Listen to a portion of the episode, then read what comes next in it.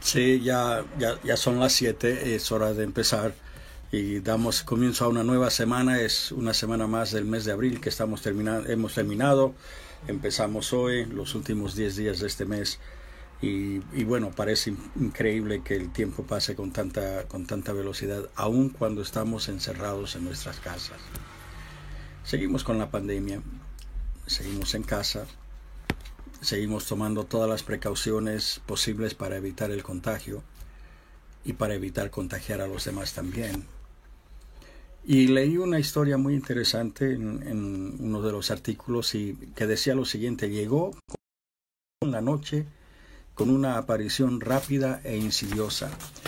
Y estas palabras las dijo un funcionario de, la, de sanidad de la ciudad de Bombay, en India, en el año 1918 y 102 años después podemos repetir esas mismas palabras. Nadie estaba preparado para una pandemia. Estábamos preparados, sí, para la época de la, de la gripe y de las enfermedades eh, pulmonares, pero nadie estaba pensando en que podía suceder lo que estamos viviendo hoy. En 1918 la pandemia era la mal llamada gripe española, que causó la muerte depende de quién usted consulta, entre 50 y 100 millones de personas alrededor del mundo. Obviamente no podemos comparar esta pandemia, la que nosotros estamos viviendo hoy, con la que se vivió hace 102 años. Por ejemplo, en ese entonces no se sabía lo que era un virus, no tenían ni idea, no habían visto todavía lo que era un virus, tampoco tenían antibióticos y mucho menos vacunas. Y entonces a los enfermos de esa gripe española, le daban como remedio un champán seco, o sea, tomar champán seco, le daban quinina y le daban fenolftaleína, que es un laxante que se sabe que causa, que causa, causa cáncer. Pero eso era lo que se le daba a las personas en ese, en ese entonces. Lo que sí podemos aprender de la gripe española es que el confinamiento es eficaz. Las ciudades que hicieron la restricción, como las que hoy tenemos alrededor del mundo, en distintas ciudades y aún aquí en Santiago, salieron adelante con menos casos, menos muertes, con mayor rapidez, pudieron volver una vez más a la, a la vida normal. Hay un caso clásico que es en la comparación entre dos ciudades en los Estados Unidos. La ciudad de Filadelfia había programado un gran desfile y grandes fiestas para el día 28 de septiembre de ese año 1918. Y aunque se le aconsejó que pospusieran esa fiesta, decidieron que no había una verdadera razón para hacerlo. Y se llevó a cabo tal como lo habían planificado. Y como consecuencia de esa fatal decisión, más de 12.000 personas en la ciudad de Filadelfia perdieron la vida. Sin embargo, la ciudad de San Luis, en Missouri, cuando oyeron el consejo de que tenían que cerrar la ciudad, cerraron las escuelas, cerraron los, los, negocios, los bares, los restaurantes, se cerró la ciudad y la, la, diferencia fue increíble en cuanto a muertes, contagios y, y nos, damos, nos damos cuenta de que en realidad es mejor encerrado que enterrado. Y del pasado aprendimos que la cuarentena es eficaz en prevenir el contagio de un virus. Pero también aprendimos del pasado que hay efectos secundarios muy serios que hasta pueden llegar a ser mortales. Y quiero hablar en esta tarde de uno de esos efectos, uno de esos efectos que se llama eremofobia o sea, es el temor a la soledad. Y esto sucede a todos los niveles, en todas las edades, tanto los niños como los adultos, todos llegan a caer en esta, en esta, en esta fobia. En este momento es un, es, eh, y es difícil, es difícil para todos, pero en especial es difícil para la tercera, la tercera edad, aunque afecta a toda la población, afecta en forma especial aquellos que están en la tercera edad. Y se calcula que en Chile hay más de 3 millones de personas que son miembros de la tercera edad, y que de ellas alrededor de medio billón viven solos, ya sea en su casa o en un asilo de ancianos donde son, por así decirlo, llevados y olvidados. Y estos son los que tienen el mayor problema con la soledad. Los hijos ya se fueron, tal vez el cónyuge uh, ya fallecido, uh, el hogar obviamente está vacío, eh, tienen problemas en, el aspecto físico, con los achaques propios de la edad. Uh, usualmente si está la casa vacía, si el nido está vacío, los hijos no son muy, muy constantes en las visitas, no son muy constantes en las muestras de afecto, no son muy constantes en la ayuda y por consiguiente se sienten aún más solos de lo que realmente son, ¿no? Pero en realidad no son los únicos de la sociedad que sufren la soledad. Hay mujeres que fueron abandonadas por su marido, por el conviviente, que, que nunca, o mujeres que nunca llegaron a convivir con nadie hay aquellas que fueron abandonadas con hijos, hijos pequeños y, ahora no pueden salir de casa, no pueden, no pueden ir a trabajar, no pueden hacer, están en un momento muy difícil y sufren la soledad. Hay mujeres que obviamente no tienen hijos, pero están ahí solas y están pasando momentos difíciles. Las viudas, en especial en estos largos días de cuarentena, son afectadas por la soledad, porque son los momentos en que los recuerdos son más vivos. Todo lo recuerda a ese marido. Una ropa, una cama, un, cuadro, una música, un programa de televisión. Y como no tiene otra distracción, la soledad es mucho más fuerte. Obviamente también hay varones que por lo que fuere hoy tienen que cocinar y lavar y, cuidarse solos, están solos en casa están tratando de sobrevivir un día a otro. Tal vez la comida no es tan buena o tan sabrosa como debiera de ser, como es cuando hay otras personas alrededor. Está esperando, está, tiene la preocupación, he estado aquí, no he podido ir a trabajar, tengo que... Ah, tantas cosas y, y están lejos de familia y de amigos. Y también en esta tarde quiero mencionar a los niños, esos niños que están desamparados, que no tienen dónde ir, ni siquiera van a la escuela, y están encerrados tal vez en alguna institución, tal vez en algún orfelinato, tal vez en alguna casa de acogida, y no están realmente en, en, en el mejor lugar o en el mejor tiempo. Posiblemente hay aquellos que están pasando hambre, que como no van al colegio, no tienen el desayuno, no tienen el almuerzo. ¿Qué sé yo? Hay tantas personas que están pasando por este problema. La soledad se define de muchas, de muchas maneras, pero una que me llamó la atención al estudiar este tema era la, la, la soledad se define como angustia subjetiva es la discrepancia entre las relaciones sociales que quieren y las relaciones sociales que tienen. Y en algún momento todos hemos pasado por lo mismo.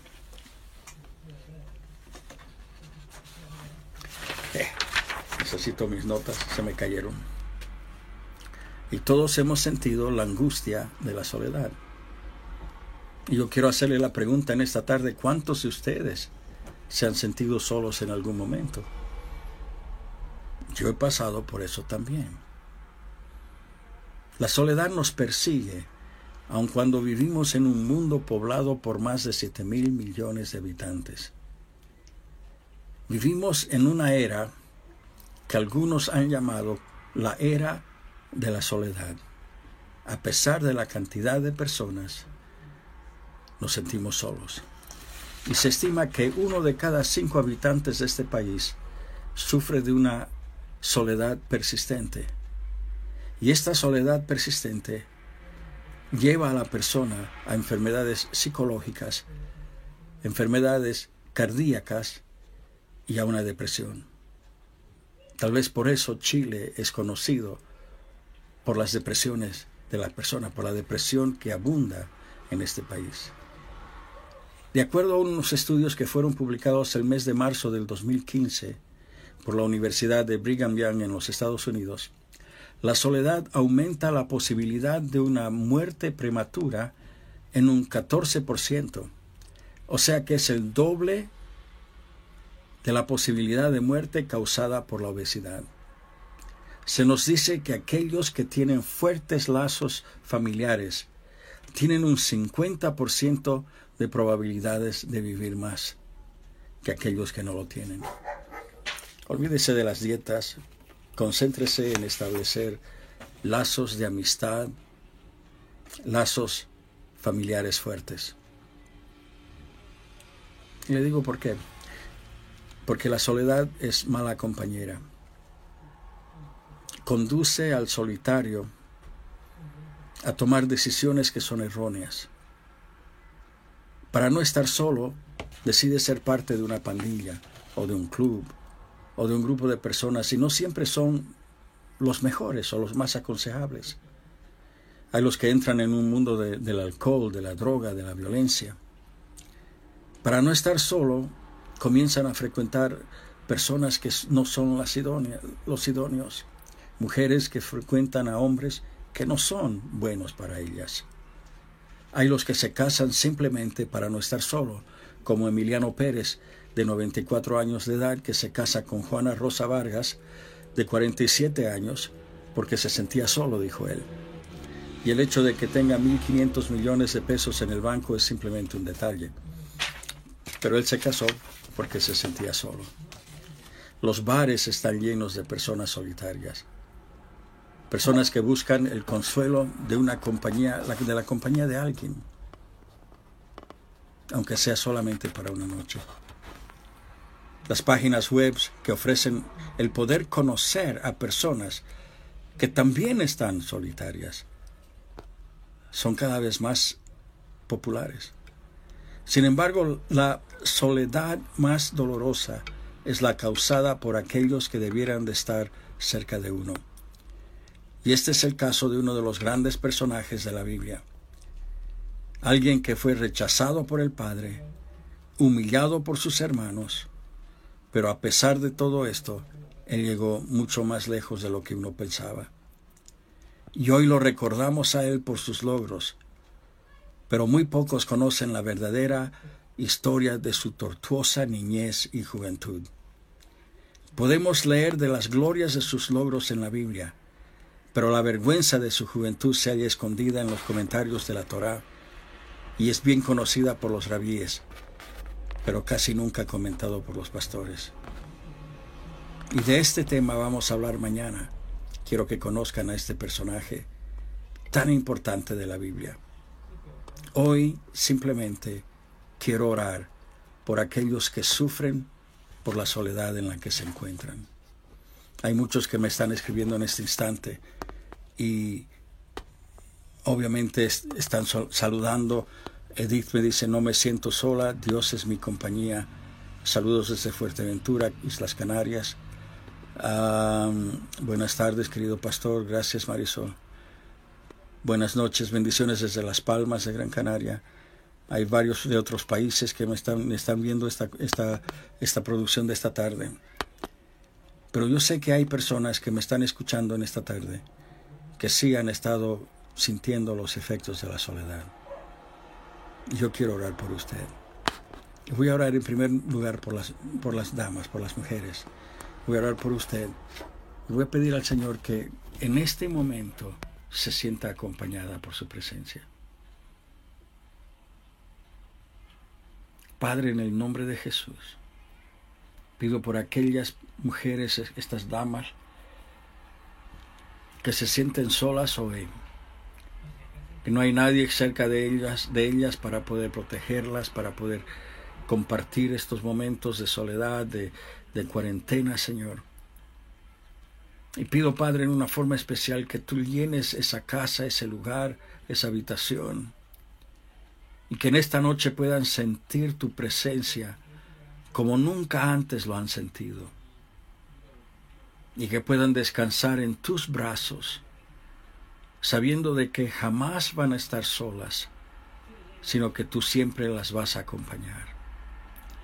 Pido por aquellas personas, aquellas mujeres que perdieron a su cónyuge y que hoy están recordando como nunca en estos días de soledad y de encierro a su compañero que de alguna forma ya han desaparecido. Señor, pido en el nombre de Jesús que tú seas el consuelo que ellas necesitan. Y pido, Padre, que puedan sentirse acompañadas y de que tú eres el esposo de cada una de ellas. Y pido, Señor, por aquellos varones que están encerrados con esta cuarentena y tienen que cuidarse solos, lavar la ropa, cocinar, limpiar el lugar donde están. Y, de repente viene esta congoja de la soledad sobre ellos. Y pido, Señor, también que tú les fortalezcas su mente, su corazón, sus sentimientos, sus emociones. Y que pueden saber de que tú eres el compañero fiel y de que tú tampoco dejas que ellos estén solos. Y pido, Señor, de todo corazón por esos niños que están sufriendo soledad en estos días. Señor, sé tú con ellos, con estas criaturas tan dulces y tan tiernas, Señor y que puedan sentir que hay un Padre que que los ama, hay un Padre que los cuida y que todo va a estar bien. Te doy gracias, Padre, porque tú nos amas y tú eres un buen Padre y nunca nos abandonas, nunca nos dejas, siempre estás con nosotros. Padre, te damos gracias en esta noche y te bendecimos. En el nombre de Jesús. Amén. Yo creo que el Señor ha de ser el consuelo del corazón de muchos de nosotros. Yo creo que el Señor ha de llenar ese vacío que también sentimos y a veces lo sentimos aún tan profundamente. Aún los pastores sentimos esa soledad. No es tan fácil estar lejos de la congregación. No es tan fácil estar lejos de ese, ese grupo de personas, esa familia que Dios ha puesto bajo el amparo, bajo el cuidado de un pastor.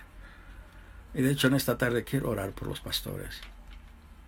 Hay pastores que están sufriendo mucho por el hecho de estar fuera del templo, fuera de la iglesia por no poder estar con su congregación y cumplir con lo que ellos sienten que es el llamamiento de Dios. Así que Padre, pedimos por los pastores de Erika a Punta Arenas y, y Señor, los pastores en, en los distintos países desde donde están mirando este programa, Padre, que puedan sentir de que a pesar de que están lejos de la congregación, tú nunca los has dejado y que tu amor y tu compañía y tu presencia está con ellos. Y Padre, que sean momentos estos días que puedan buscar tu rostro aún más, refrescar sus fuerzas, refrescar su alma, su espíritu, Señor, y prepararse para ese glorioso día en que han de reunirse una vez más con su congregación en una forma presente. Y una vez más, Padre, yo te bendigo, Padre, y bendigo a toda familia que se representa en este programa en esta noche. En el nombre de Jesús. Amén. Bendigo a cada uno de ustedes, el Señor les bendiga ricamente. Los echamos mucho de menos, Sharon y yo, y sabemos de que falta un día menos para que nos podamos ver otra vez. Cuídese mucho, no tome riesgos, no salga a menos que sea innecesario y solamente para algo necesario lávese las manos y el Señor le bendiga y los proteja. Nos vemos mañana, si así el Señor quiere.